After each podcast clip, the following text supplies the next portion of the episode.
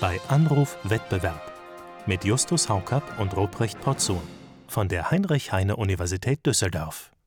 Herzlich willkommen im neuen Jahr bei, bei Anruf Wettbewerb. Das ist die erste Ausgabe 2022 und wir haben gleich einen ganz prominenten Gast in dieser ersten Folge. Äh, wir beginnen sozusagen ähm, äh, mit einem Erdbeben und werden uns dann im Laufe des Jahres äh, nur noch äh, etwas steigern. Äh, mit dabei ist wie immer Justus Haukapp. Hallo Justus. Hallo Ruprecht. Frohes neues Jahr. Ähm, Justus, vielleicht sollten wir, bevor wir enthüllen, wen wir heute zu Gast haben, den Leuten, den Hörerinnen und Hörern, die neu bei äh, uns anfangen, noch mal ganz kurz erklären, was wir hier machen. Wir sind ein Podcast zu Wettbewerbsrecht, Kartellrecht, Wettbewerbsökonomie, Wirtschaftspolitik. Alle zwei Wochen besprechen wir das und wir, das äh, sind ja Justus Haukapp und Ruprecht Potzun. Ähm, Justus ist Direktor des Düsseldorfer Institute for Competition Economics, äh, ein VWL-Professor an der Heinrich-Heine-Universität Düsseldorf. Ich bin Ruprecht Potzun, Direktor des Instituts für Kartellrecht an der Uni in Düsseldorf. Und ähm, ja, wir treffen uns hier, um äh, die aktuellen Entwicklungen rund um große Plattformunternehmen, böse Kartelle und die Institutionen, die dafür sorgen, dass die Wirtschaft effizient läuft, am Laufen äh, bleibt, dass wir, wir besprechen also diese Themen. Justus, ja, Ruprecht, ich glaube, das muss reichen als Vorrede, oder? Ja, Ruprecht, das wundert mich, dass du jetzt gerade das Thema Effizienz so in den Vordergrund äh, rückst, denn der Wettbewerb äh, hat ja nicht nur ein Effizienzziel, wie wir alle wissen, aber prinzipiell hast du natürlich recht. Ähm, wir äh, besprechen ja alles, äh, was mit Wettbewerb zu tun hat, auch über die, sag ich mal, Grenzen des Kartellrechts hinaus. Äh, es geht dann auch schon mal um die Entflechtung der Bahn oder andere Themen und äh, Aktuelles und auch Grundsätzliches. Und ähm, dafür haben wir natürlich jetzt gleich zu Jahresbeginn äh, mit Andreas Mund, äh, ein Gast, der besser nicht sein könnte, um mal diese Themen zu diskutieren. Guten Morgen, Herr Mund. Ja, guten Morgen, Herr Haukapp. Guten Morgen, Herr Potzun.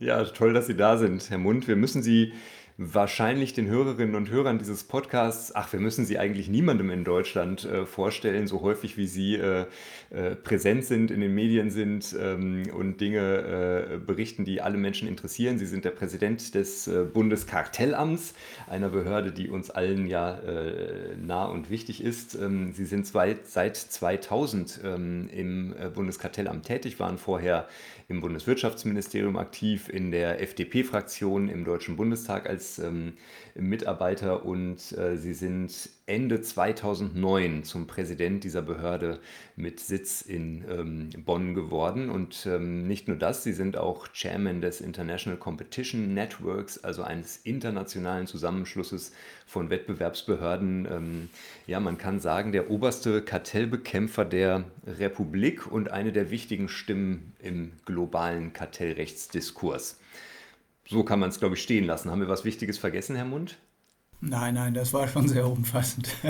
ähm, wir können höchstens noch anführen, dass ich Mitglied im Büro des Competition Committee bei der OECD bin, aber ähm, das würde die Sache noch abrunden sozusagen. Das nehmen wir gerne noch mit auf, genau. Dann haben wir das ähm, komplett. Sie haben selber ja mit dem Bundeskartellamt dieses Jahr ähm, ja doch ähm, durchaus spektakulär gestartet mit einer ähm, Entscheidung zum Konzern äh, Alphabet, den die meisten von uns noch als Google kennen, ähm, also ähm, äh, den großen Suchmaschinenbetreiber plus alles, was Google sonst noch so treibt, und haben festgestellt, dass Google Normadressat von Paragraph 19a GWB ist. Ich glaube, 19a GWB brauchen wir auch schon kaum mehr zu erklären. Das ist ja diese revolutionäre Vorschrift, die mit der 10. GWB-Novelle letztes Jahr ins Gesetz gekommen ist.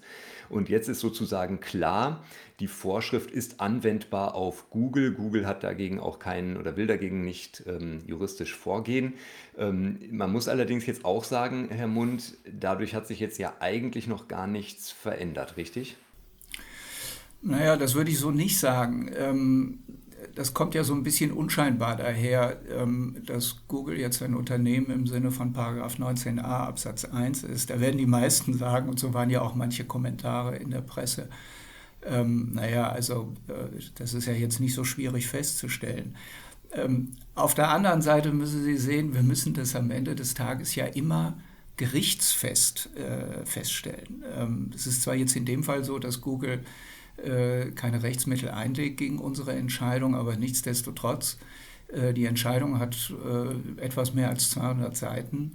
Äh, Sie müssen auch das, was selbstverständlich erscheint im, im Alltagsgeschäft, im alltäglichen Leben, auch das müssen Sie nachweisen, auch das müssen Sie aufschreiben. Insgesamt finde ich es schon eine ganz fundamentale äh, Entscheidung, weil damals, damit erstmals auch in Deutschland jedenfalls völlig umfassend beschrieben wird, was Google macht. Ähm, warum Google so eine starke Stellung hat mit seinem äh, Betriebssystem Android, mit seinem Browser Chrome, mit YouTube, also mit seinen, äh, mit seinen Services aber natürlich auch mit der Suche, wo wir einen Marktanteil von über 80 Prozent äh, festgestellt haben. Also mit anderen Worten, so manch einer mag ja sagen, das ist eigentlich ein No-Brainer. Ähm, da habe ich schon Leute gehört, die das gesagt haben, äh, dass Google unter 19a Absatz 1 fällt, aber nichtsdestotrotz äh, ich finde es trotzdem fundamental und vor allen Dingen ist es jetzt eben eine gute Ausgangsposition, äh, um das Verhalten von Google zu bewerten und Google zu sagen, das geht jetzt nicht oder das müssen wir anders machen, weil dieser Teil deines Geschäftsmodells äh, ist wettbewerbsfeindlich. Also, ähm, wie gesagt, kommt vielleicht ein bisschen unscheinbar daher. Auf den ersten Blick ändert sich mit dem Tag gestern erstmal nichts. Aber wir haben eine hervorragende Plattform und einen hervorragenden Aussichtspunkt geschaffen, um hier vorzugehen. Herr Rupprecht, wenn ich dich richtig...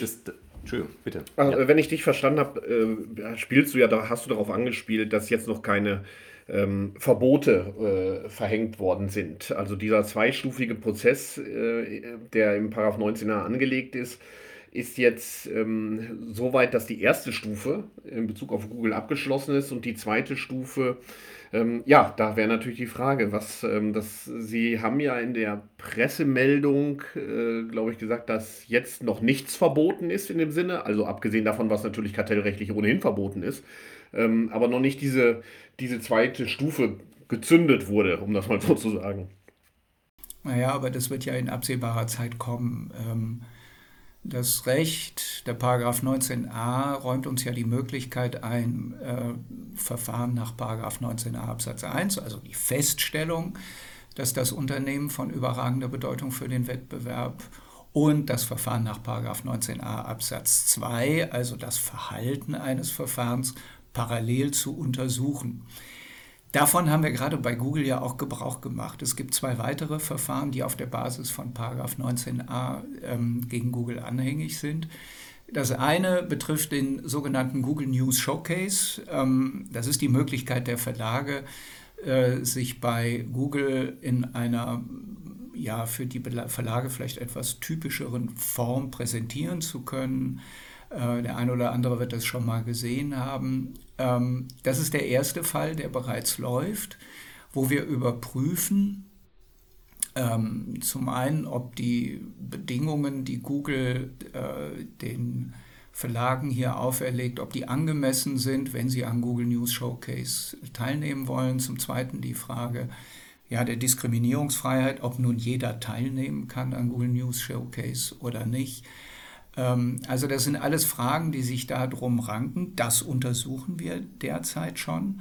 Äh, und zum Zweiten untersuchen wir, was Google eigentlich mit unseren Daten macht, weil Google ist ja eins der Unternehmen, dessen Geschäftsbereich, äh, dessen Geschäftsmodell ganz klar datenorientiert ist. Das heißt, wir untersuchen im Moment, welche Daten sammelt Google eigentlich, was macht es mit unseren Daten, ist das alles rechtskonform, und wir gucken, inwieweit diese Daten auch eben nochmal zur Marktbeherrschung beitragen. Und ähm, ja, es ist ein bisschen ein Parallelverfahren zu Facebook, äh, was derzeit beim äh, Europäischen Gerichtshof liegt. Also zwei Verfahren laufen bereits. Ja, und jetzt gucken wir mal weiter. Wann rechnen Sie da äh, mit äh, einer weiteren Entscheidung äh, zu Google? Ach, wissen Sie, Potsdam wäre mit, mit äh, Zeitangaben immer sehr vorsichtig, weil es kann immer alles anders kommen. Aber gehen Sie mal davon aus, dass Sie in sehr absehbarer Zeit von uns hören werden sehr absehbare Zeit. Da befrage ich gleich mal meine Auslegungsexperten am Lehrstuhl, äh, was das nach Teleologie, ob das zwei Wochen oder zwei Monate oder zwei Jahre sind. Wir werden es hoffentlich bald erfahren. Ruprecht, ähm, ich habe eine Idee, was das heißen könnte. Das könnte heißen, bevor der DMA in Kraft tritt. Ah. der DMA geht ja, der 19a steht ja so ein bisschen in Konkurrenz zum DMA. Äh, Herr Mund, haben Sie jetzt für die Trilogverhandlungen, die beim Digital Markets Act anstehen, da noch spezifische Ziele, wo Sie äh, Ihren neuen Wirtschaftsminister bitten, da auf europäischer Ebene nochmal äh, Druck zu machen? Also wir haben unseren Wirtschaftsminister schon gebeten. Wir haben da natürlich ganz konkrete Ziele. Das mit Abstand wichtigste Ziel ist eigentlich, ähm, dass der DMA uns weiter den Raum lässt, den wir brauchen, um Paragraph 19a auch in Zukunft auf die Tech-Unternehmen anwenden zu können. Ähm, mein ursprünglicher Wunsch und Wille war ja eigentlich, dass die nationalen Wettbewerbsbehörden wie das Bundeskartellamt die Möglichkeit bekommen, den DMA direkt anzuwenden. Ich glaube, das wäre sinnvoll. Das sieht nicht so aus, als würde man dafür im, in Europa eine, eine Mehrheit bekommen. Aber jedenfalls finde ich es von extremer Wichtigkeit, dass wir unsere Verfahren, jetzt zum Beispiel auf der Basis von 19a, gegen, gegen GAFA oder GAFAM, äh, wie auch immer das in der Zukunft sein wird, dass wir die fortsetzen können und ähm, dass wir da im Sinne des europäischen Wettbewerbsrechts äh, genug Spielraum haben, dass wir das machen können. Die nationalen Wettbewerbsbehörden, die haben tolle Verfahren in der Vergangenheit gehabt und haben auch aktuell tolle Verfahren. Und ähm, wenn man das jetzt in irgendeiner Form beeinträchtigen würde, dann würde man nur einem helfen, nämlich Google, Apple, Facebook, Amazon oder vielleicht noch Microsoft und, und anderen. Aber das würde der Rechtsdurchsetzung mit Sicherheit nicht helfen. Das ist unser aller, allerwichtigstes äh, Petitum in diesem Zusammenhang. Und ähm, ich bin mir sicher, dass auch der Wirtschaftsminister sich dafür einsetzen wird. Vielleicht noch mal eine Frage zurück zu äh, 19a. Sie führen ja nicht nur das Verfahren äh, gegen Google, äh, sondern auch gegen andere der gerade schon genannten Silicon Valley-Konzerne. Äh, und ähm, mich interessiert da jetzt etwas sehr Technisches, da müssen Sie entschuldigen, da schwingt noch meine frühere Bundeskartellamtstätigkeit in Ihrer Abteilung ja unter anderem auch mit, äh, nämlich die Frage, wie wird eigentlich die Anwendung einer solchen neuen Vorschrift im Amt koordiniert? Also Sie haben, glaube ich, vier verschiedene Beschlussabteilungen, die jetzt Verfahren nach 19a führen gegen äh, Google, Apple, ähm, Amazon und Meta, äh, Schrägstrich Facebook. Äh, die müssen alle eine neue Norm anwenden. Diese Beschlussabteilungen sind äh, alle unabhängig, also die äh, entscheiden in ihrer äh, kammerartigen Besetzung mit äh, Berichterstatter, äh, Vorsitzenden und Beisitzer. Ähm, äh, und gleichzeitig stellen sich für alle ja die gleichen Rechtsfragen. Wie läuft das dann eigentlich im Kartellamt ab? Lassen Sie uns doch mal so einen Blick hinter die Kulissen des Amtes wagen, was von außen oft schwer erkennbar ist.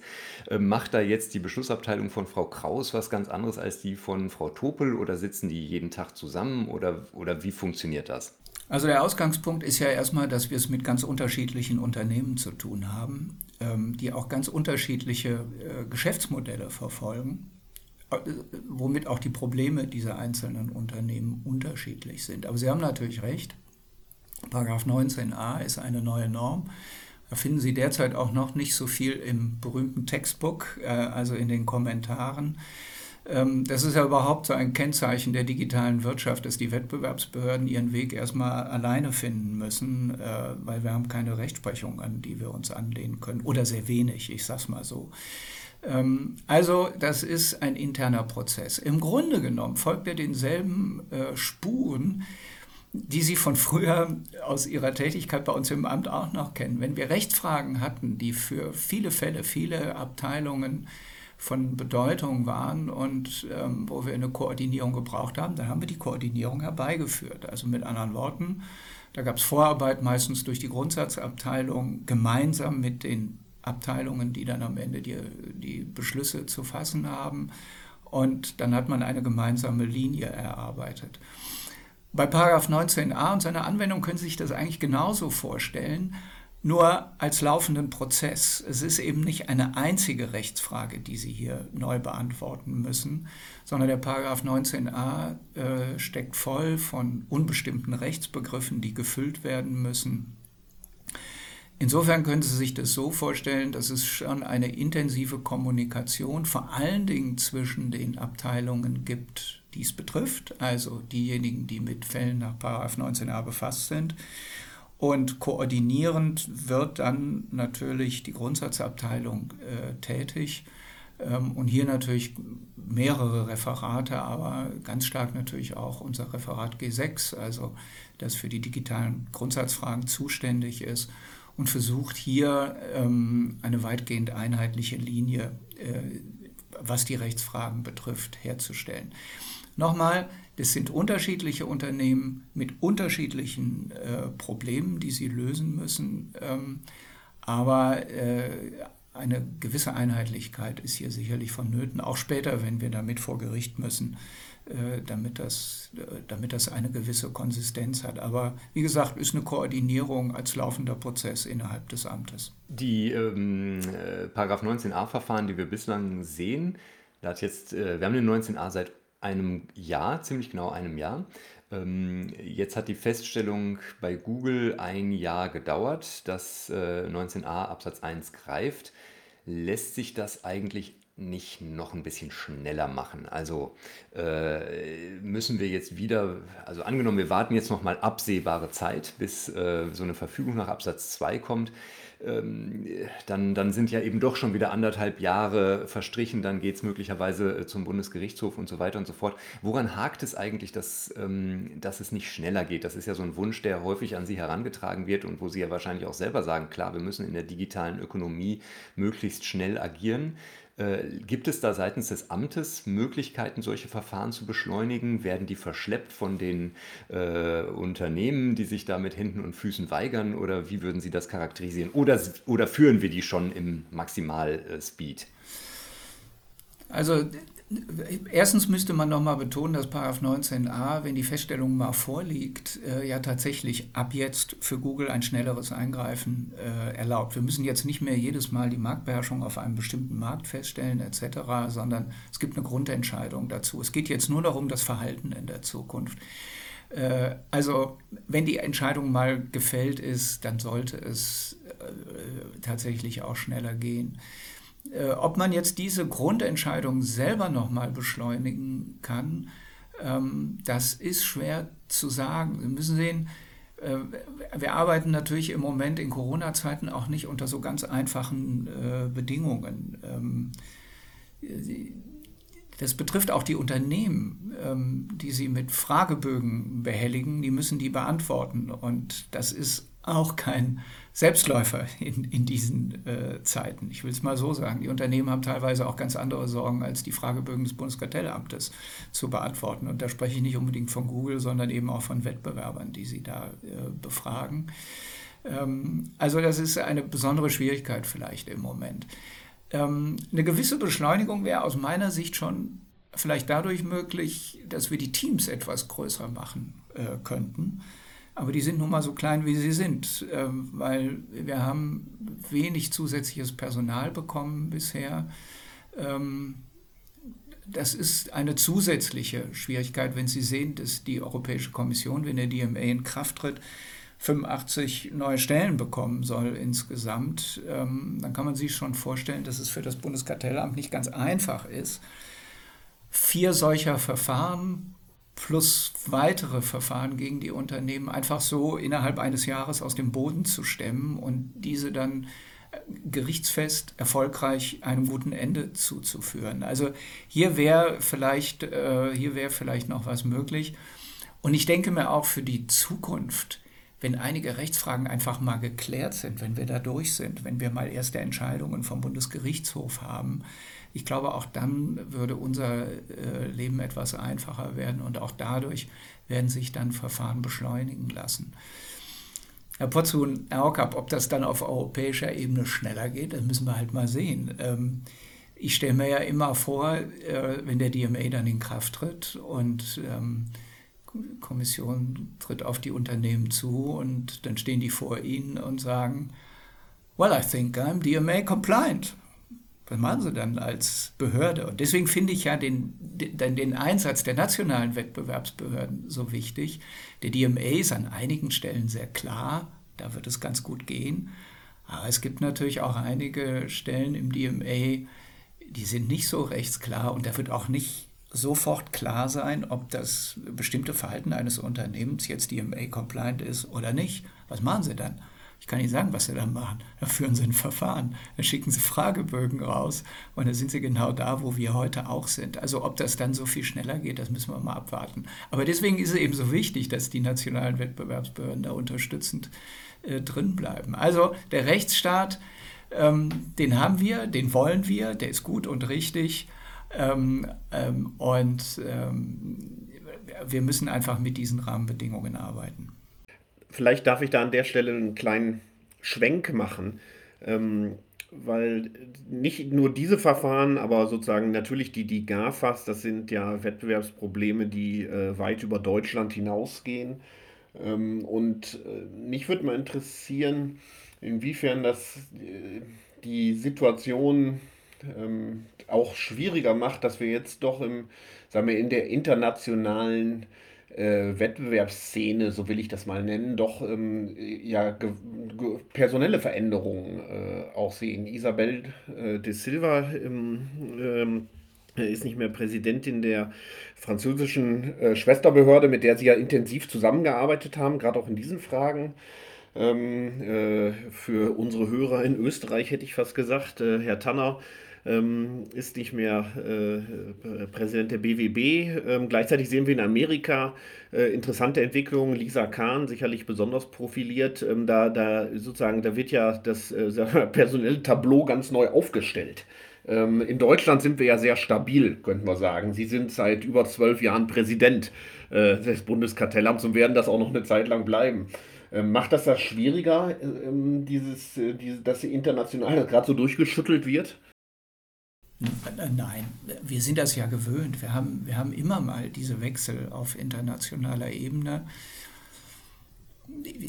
Sie spielen vielleicht auch ein Stück weit darauf an, dass wir im Moment etwas spektakuläre Wechsel haben auf internationaler Ebene. So könnte man ähm, sagen, ja. Ja, ja, ich habe mir ja schon gedacht. Also äh, Isabel de Silva, das kam für uns alle ja ein bisschen überraschend. Äh, für Sie selbst offenbar auch, ja. Ja, ich, ich habe gedacht, wir hätten sie noch eine Weile. Ähm, aber die anderen Wechsel, viele andere Wechsel äh, sind ja einfach routinemäßig. Äh, nehmen Sie Rod Sims in Australien. Äh, ähm, ich weiß nicht, nehmen Sie Andrea Corselli, äh, der angekündigt hat, dass er im Juli nächsten Jahres äh, gehen wird. Das sind aus meiner Sicht ganz normale Wechsel, die da stattfinden, jedenfalls fast alle. Ähm, das sind ganz normale Wechsel, mit denen wir einfach zurechtkommen müssen. Und Sie müssen sehen, äh, der Stab, diejenigen, die die Fälle machen, die bleiben ja meistens. Und äh, da bleibt auch damit ganz viel Know-how in der, in der Behörde. Das ist so ein normaler Stabwechsel und ähm, ich glaube, dass wir, damit, dass wir damit ganz gut zurechtkommen werden, äh, auch in der Zukunft. Aber dann hake ich vielleicht nochmal bei Isabel da Silva ähm, äh, nach. Ähm, ähm, die, die Unabhängigkeit äh, des, des Bundeskartellamts, die wird ja, ist so mein Eindruck, von den allermeisten sehr geschätzt. Ähm, ähm, gleichwohl ähm, gibt es ja doch, äh, so hört man immer wieder, auch Versuche, politisch Einfluss zu nehmen. Wie funktioniert das eigentlich? Ähm, wie, wie versucht man sie da politisch äh, zu beeinflussen? Man kann sie ja nicht so leicht aus dem Weg räumen, wie das anscheinend in Frankreich möglich ist. Also Jakob, ganz ehrlich, die, die Versuche politischer Einflussnahme in den letzten Jahren, die kann ich an ganz wenigen Fingern einer Hand abzählen. Ähm, Mögen Sie das mal für uns machen, diese Finger durchzugehen? Also es ist ja schon eine ganze Weile her und äh, ich, sag mal, ich sag mal jetzt ganz vorsichtig, bei Kaiserstengelmann, Edeka Kaiserstengelmann, da ging es schon hoch her. Ich will es mal so sagen. da ging es schon, schon hoch her. Aber die ganze, ganze Auseinandersetzung, wenn wir sie dann hatten, ähm, die war auch immer davon geprägt, dass der Politik sehr, sehr bewusst war, äh, dass sie es mit einem unabhängigen Amt zu tun hat und die war auch davon geprägt, dass dieses unabhängige Amt und seine Unabhängigkeit selbst auch von denen sehr geschätzt wird, die vielleicht jetzt gerne mal eine andere Entscheidung sehen würden, weil auch die sind sich natürlich der Tatsache bewusst, ähm, dass es in anderen Zeiten vielleicht wieder für sie selbst gut ist, wenn es eine unabhängige Behörde gibt, die sich einzig an Recht und Gesetz gebunden fühlt und ihre Entscheidungen nicht nach politischen Gegebenheiten ähm, ausrichtet. Ähm, das heißt ja jetzt auch nicht, dass wir jetzt völlig außerhalb jeden politischen Kontextes arbeiten würden. Ähm, natürlich gucken wir auch, was die Politik macht und wir beschäftigen uns dann natürlich auch mit den Fragen, die Politik aufwirft. Wäre fahrlässig, das nicht zu tun. Ich gebe Ihnen mal ein Beispiel. Nachhaltigkeit. Das ist ja im Moment ein großes Thema. Ähm, auch mit dem Koalitionsvertrag ähm, binden wir gewisse Nachhaltigkeitselemente möglicherweise in die Prüfung zum Beispiel von Effizienzen im Kartellrecht ein, ja oder nein, dann beschäftigen wir uns natürlich damit. Das heißt jetzt nicht, dass das unmittelbar Ausfluss nimmt, Einfluss nimmt auf die Entscheidungen, die wir treffen. Aber wir beschäftigen uns damit und wir gucken, wie wir das machen. Gemeinsam mit der Kommission, gemeinsam mit unseren Schwesterbehörden, ähm, wir haben ein, ein Papier zu dem Thema gemacht. Wir hatten äh, eine Tagung zu dem Thema, die berühmte Professorentagung, die sich mit genau diesem Thema äh, beschäftigt hat. Ähm, aber das ist natürlich was anderes aus meiner Sicht, dass man einfach die Themen aufgreift in wettbewerbspolitischer oder rechtlicher Hinsicht, die die Politik beschäftigen.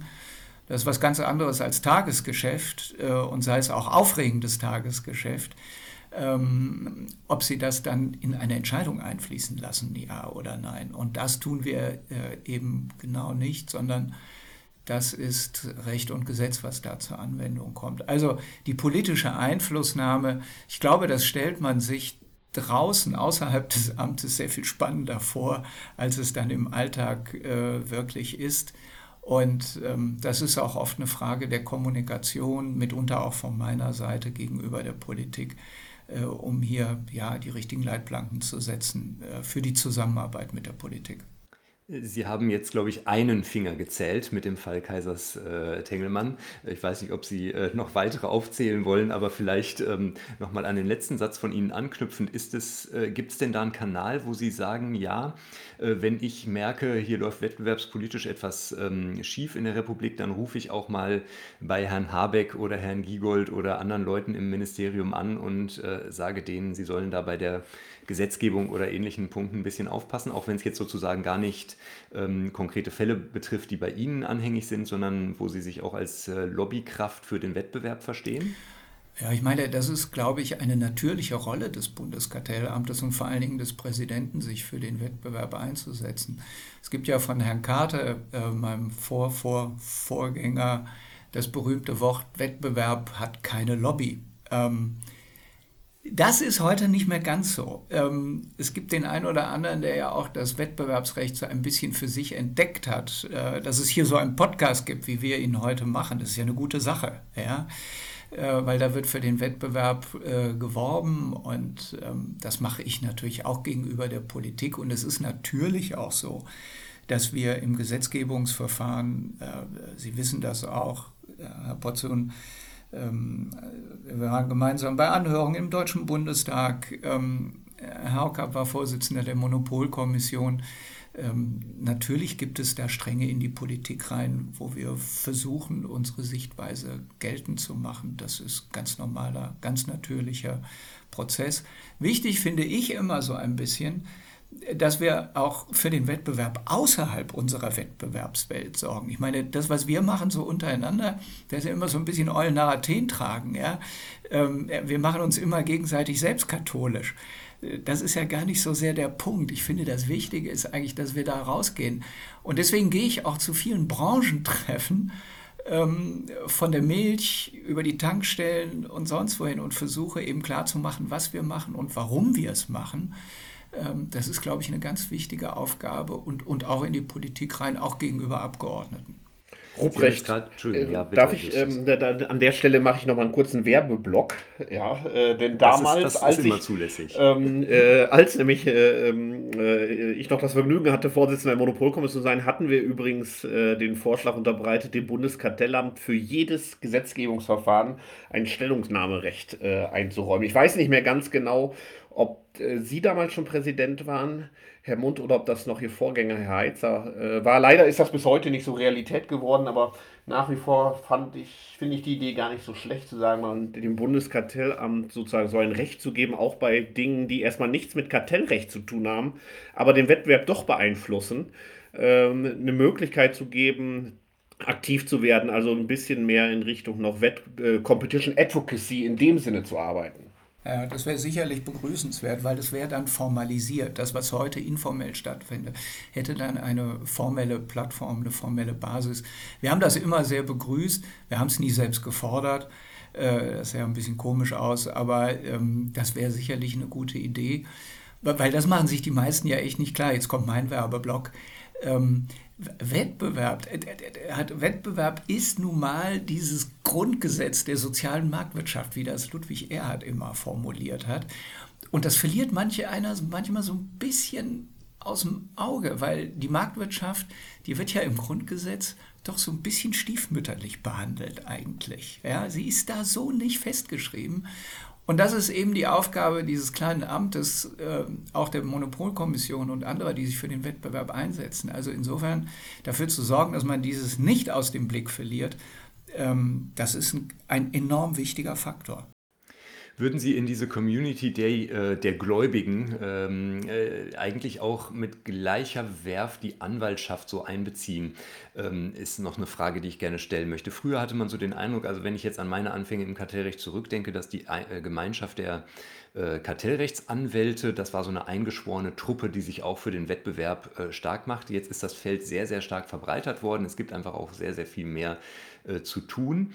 Äh, wie hat sich Ihr Blick auf die Anwaltschaft verändert oder, oder hat er sich verändert? Sehen Sie da Tendenzen, die Ihnen äh, Sorge bereiten? Ich glaube, dass wir mit den Anwälten in ganz vielen Fragen an einem Strang ziehen.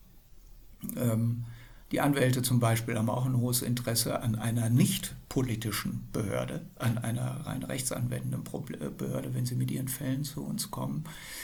Ähm, ich meine, das war immer so, das ist seit 1958 so. Die, die Anwälte bringen Unternehmensinteressen ein. Aber das muss man manchmal eben auch trennen von dem vielleicht übergeordneten Interesse auch der Anwaltschaft äh, an einem funktionierenden äh, Wettbewerbswesen. also in dem Sinne so ein bisschen ähm, wie sie Organ der Rechtspflege sind, so würde ich sagen, sind die Anwälte auch Organ der Wettbewerbsrechtspflege, selbstverständlich. Da muss man die Interessen, die sie vertreten, manchmal ein Stück weit abziehen. Äh, aber das gehört zum Anwaltsberuf nun mal dazu, ist ihre Rolle. Ich habe da noch eine ganz konkrete äh, Nachfrage, die mich interessiert wegen der Entwicklung auf europäischer Ebene. Wir haben äh, da in der letzten Zeit einige Wechsel gesehen, wo hochrangige Mitarbeiter der Europäischen Kommission in Kanzleien gegangen sind. Nick Bernasewitsch, äh, der wichtige Verfahren im IT-Bereich äh, äh, geführt hat, äh, Cecilio Madero, Carles Esteban Mosso sind alle jetzt ähm, in Anwaltskanzleien tätig. Ähm, ich sehe Julia Topel noch nicht äh, bei Gleis Lutz als Partnerin ähm, äh, vor meinem geistigen Auge, aber ist das eine Tendenz, wo Sie sagen, da passen wir im Kartellamt auf, dass es nicht so ein übergangslosen Wechsel vom Amt in die Anwaltschaft gibt? Ist das ein Phänomen, mit dem Sie zu kämpfen haben, wo Sie Sorge haben, dass sowas vielleicht mal passiert? Das passiert immer wieder. Das hat es im Kartellamt früher auch öfter gegeben. Ähm, ist inzwischen ein bisschen, bisschen seltener geworden. Wir haben sehr viel Wechsel aus den Kanzleien ins Bundeskartellamt, äh, bei, bei jüngeren Leuten, weniger später wieder raus. Ähm, im Grunde genommen begrüße ich das ehrlich gesagt, weil das natürlich auch eine gegenseitige Befruchtung ist äh, irgendwie. Und ehrlich gesagt, die Kenntnisse, die man mitnimmt aus so einer Behörde in die Anwaltschaft, die sind natürlich die erste Zeit äh, sehr wertvoll, sehr hilfreich. Aber Sie beide wissen auch, das veraltet alles unglaublich schnell. Ja, äh, ein Jahr weiter, drei Fälle weiter, da ist die Welt eine ganz andere. Deswegen, ich würde das Phänomen nicht überbewerten, was die Probleme betrifft, die es mit sich bringt. Im Grunde genommen finde ich das eine gute Sache, äh, wenn man voneinander weiß, wie man denkt, wie man arbeitet. Das eigentlich, kann eigentlich nur gut sein. Na dann Vielleicht, ähm, Herr Mund, äh, dürfen wir noch so ein bisschen äh, kurz ähm, über Sie erfahren, was Sie eigentlich für ein äh, äh, Mensch sind. Andreas Mund, der Mensch, ist sozusagen die Überschrift zum letzten Kapitel in diesem Podcast. Äh, wir haben die Weihnachtstage hinter sich. Äh, haben Sie in letzter Zeit irgendein spannendes Buch gelesen, etwas, das Sie beeinflusst hat, etwas, was Sie so interessiert? Ähm, ich weiß nicht, wie weit Sie sich da unseren Hörerinnen und Hörern öffnen wollen, aber äh, Sie wissen, auch in diesem Podcast sind Klatsch und Tratsch über bekannte Persönlichkeiten einfach angesagt. Naja, also die letzten Wochen und Monate, äh, die sind natürlich ähm, spannend gewesen wegen der neuen Bundesregierung. Ähm, das ist immer spannend für mich. Was kommt da auf uns zu? Wie, wie ist der Umgang? Wie ist das Interesse vor allen Dingen äh, am Bundeskartellamt? Das hat mich schon so ein bisschen umgetrieben. Da haben Sie ähm, dann das Buch von Annalena Baerbock gelesen, oder? Nee, das habe ich nicht gelesen. Ich, das, das, also ein Buch, das mich jüngst wirklich fasziniert hat und das ich ganz vielen Leuten, ob sie wollten oder nicht, zu Weihnachten geschenkt hat, äh, ist die kürzeste Geschichte Deutschlands äh, von James Horse. Es ist ein, ein faszinierendes Buch. Wenn Sie Lust haben, lesen Sie das mal. Beschäftigt sich auf 200 Seiten oder so einfach mit der Frage, wohin gehört Deutschland eigentlich, in den Osten oder in den Westen? Ähm, es ist eine sehr, sehr interessante Ausarbeitung. Äh, ich glaube, James Horse ist ein, ein britischer Historiker, ist toll geschrieben. Also ich lese gerne, wenn Sie sowas wissen wollen und äh, Geschichte finde ich auch sehr, sehr interessant. Ähm, Im Moment ist alles bei mir, was, was so das Bundeskartellamt betrifft, eigentlich darauf ausgerichtet, erstens, dass wir gut durch diese Pandemie kommen. Äh, das ist schon mühsam unter maximalem Druck diese Riesenfälle bearbeiten zu müssen. Äh, alle zu Hause können sich nicht treffen, also das absorbiert wirklich Kraft im Moment. Dass wir diesen Paragraph 19a gut ähm, über die Rampe bekommen, nicht nur jetzt dieses eine Verfahren, sondern eben äh, viele andere mehr. Ja, und was mich dann auch sehr beschäftigt, ist einfach, wie, wie, wie richten wir das Amt aus jetzt? Was ist möglich in der neuen Koalition? Ähm, das sind so Fragen, die mich äh, persönlich, was mein Berufsleben betrifft, eben äh, sehr beschäftigt. Ähm, Aber vielleicht das wird mich auch, ähm, das ist jetzt nicht so, das ist so eine Mischung aus persönlich und beruflich, ja. hätte ich fast gesagt.